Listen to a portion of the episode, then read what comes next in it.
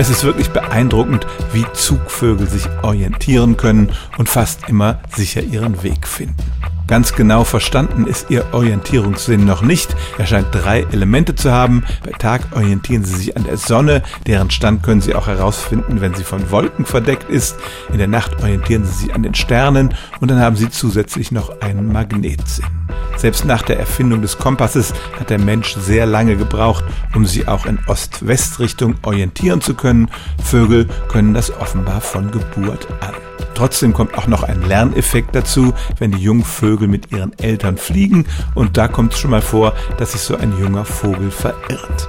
Der zweite Störfaktor sind Wetterereignisse. Manchmal werden Vögel ganz einfach von ihrem Kurs weggeweht und haben dann Schwierigkeiten, den wiederzufinden. Das kommt in Einzelfällen vor. Vogelfreunde freuen sich dann, ein seltenes Exemplar zu sichten, das es in ihren Breiten sonst nicht gibt.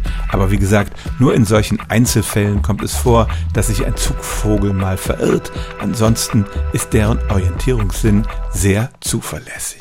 Stellen auch Sie Ihre alltäglichste Frage unter stimmtz.radio1.de.